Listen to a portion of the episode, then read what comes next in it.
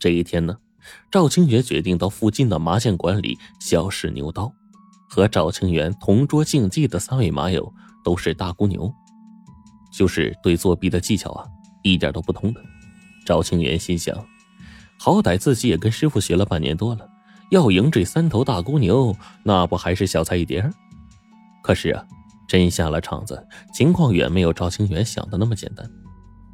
跟师傅学艺的时候呢，师傅在洗牌、码牌、掷骰子的环节上动作做得很慢，并且呢一边做一边和赵清源讲解，所以赵清源才能做到心中有数，手到牌来。但是现在真到牌桌上了，这三个大姑牛洗牌那稀里哗啦一顿乱推乱搓，赵清源别说是算牌性了，就连眼睛都不够用了，看都看不过来，哪还有心思去算计啊？打了几圈下来。萧环山传授的麻将技术，赵清源愣是一招都没用上。最后呢，输急眼了，赵清源只好用起了过去常用的下三滥的招数。结果呀，赵清源作弊不成，被牌友发现了，三个牌友当场将赵清源按倒在地。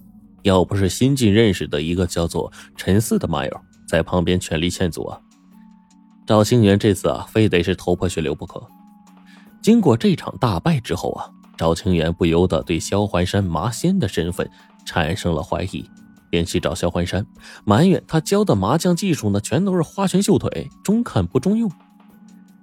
对此啊，萧环山只是笑了笑，也不解释，然后就带着赵清源去附近的一家麻将馆。说来也巧了，萧环山领着赵清源进了一个麻将馆，便又遇到了那三头大姑牛。那三个人见到赵清源又来打麻将，便开始对他冷嘲热讽。赵清源呢还想还嘴呢，却被萧环山摇手制止了。三位朋友啊，我这小徒弟啊，不懂牌桌上的规矩，前几天来这里丢人现眼了。今儿啊，我带他来，呃，一呢向各位赔礼道歉，二啊是想跟各位呀在麻将桌上切磋一下。赵清源不知道啊，这三个人原来并不是大姑牛，而是一伙的。打麻将的时候互相使眼色、打手势，合起伙来作弊，专骗赵清源这样的冤大头。这个时候呢，这三个人一听萧环山主动送上门来，要和他们较量牌技，不由得心头暗喜，互相使了一个眼色，便乐呵呵的答应下来。行家一出手，就知有没有。萧环山一下场子，情形就和赵清源截然不同。只见萧环山气定神闲，掐指摸算，谈笑之间如有神助，想要什么牌，伸手就能摸来。一时间连连坐庄啊，使得同桌的三位呢是愁眉苦脸，一个劲骂娘。在一旁观战的赵清源心里那叫一个美呀！一圈牌还没打完，同桌的三个口袋呢？都已经被萧环山给赢了个精光，身上没了钱，那三个人只好连声骂着邪门，无可奈何的就认输了。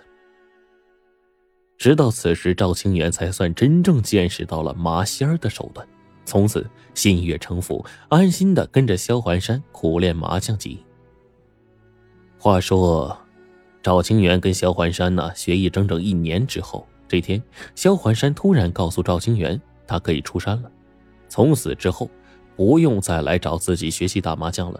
最后还特意的告诉赵清源：“小周啊，你要牢记我的话呀，那两条戒律一定不能忘，就不会惹出什么麻烦，也可保你吃喝不愁，一生平安呢。”赵清源认真的点了点头，才恋恋不舍的离开了萧环山的家。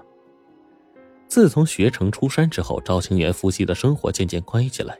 赵清源赢的钱呢也越来越多，夫妻俩便卖掉了原来居住的小房子，在市中心买了一个大房子。这个时候，江小磊便劝赵清源收手，打麻将终究不是个正经事儿，趁咱们手里有些积蓄，不如拿出来开个饭店，咱好好干呢，还愁赚不到大钱吗？但是此时，赵清源正享受着打麻将带来的快感。江小磊的话，他哪里能听得进去啊？刚开始啊，出来打麻将的时候呢，赵清源还谨记着萧焕山的嘱咐，始终未触犯那两条戒律。但是随着时日渐久，赵清源打麻将的技术日渐成熟，不免的滋生出一些骄傲的情绪来。渐渐的呀，萧环山嘱咐的那两条戒律也被赵清源抛在脑后了。此时的赵清源已经没有了在小麻将馆打牌的兴致了，一晚上打不了千八百块钱的输赢，实在是提不起兴趣来。这天呢，他听这个马友陈四说呢，附近有一个地下的黑赌场，那里边赌的大呀，一把那都是几万块钱的。赵清源一听，这就来了兴趣了，马上缠着陈四替他牵线，他要去大赌场里试试水。陈四呢就答应了。赌场的地点很神秘，只有每天晚上才开放。参赌的人首先要经过严格的身份检查，其次要在晚上八点钟之前赶到百乐门大舞厅的后门汇合，坐上一辆窗帘紧闭、没有牌照的大巴车，还要戴上特制的眼罩，然后司机才会开车带他们去赌场。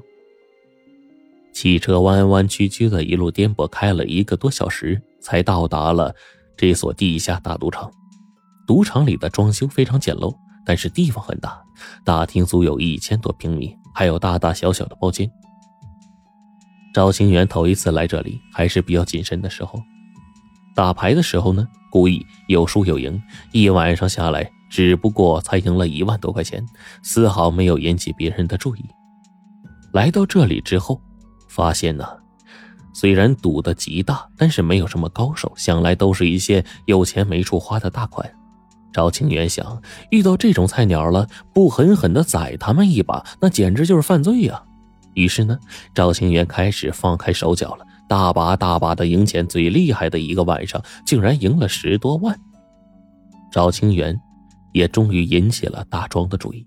大庄啊，就是赌场里的老板，是一个神秘人物，没有人知道他的出身来历，就连赌场的工作人员也不知道。他年纪不大。看上去顶多四十多岁，长得清秀文质彬彬，经常穿着一件很随意的夹克衫，戴着一副很普通的宽边的近视眼镜，乍一看呢，就跟个中学教师似的。在赌场里的一个隐蔽房间，大庄面对监控屏问身边的人：“你们看清他的手法了吗？”站在大庄旁边一个穿黑西服的人犹豫不决地说。看看不大出来呀，好像这小子运气特别的好啊。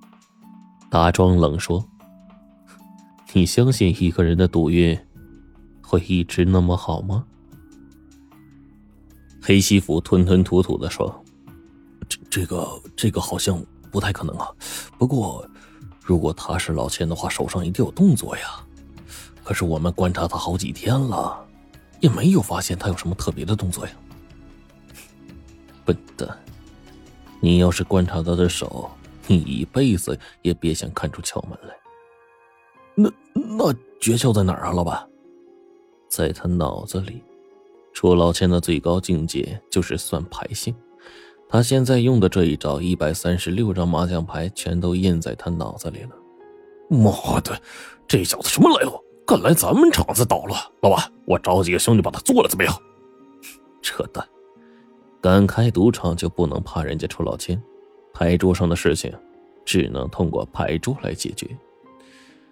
况且这个人所使用的招数，一般人根本就不会用，除非，除非他跟传说中那个东北麻仙有什么关联。这一天呢，赵清源正在摸着牌呢，忽然一个穿黑西服的人走过来和他搭讪：“朋友。”我看你手气挺顺呐，想不想玩点大的？张清源不动声色的反问：“你们这里还有更大的呀？”“当然，我们这里专门有贵宾室，那里面玩的可够大的呀。”“是吗？”赵清源有点心动了。“玩不玩再说，先过去看看也行啊。”黑西服彬彬有礼的说：“嗯，非常欢迎。”贵宾室里的装修啊，明显比外面豪华气派多了。墙上挂着洁白的阿富汗地毯，屋顶悬挂着菲律宾的水晶吊灯，欧式的落地窗紧闭着，盖了一层厚厚的白色的天鹅绒的窗帘。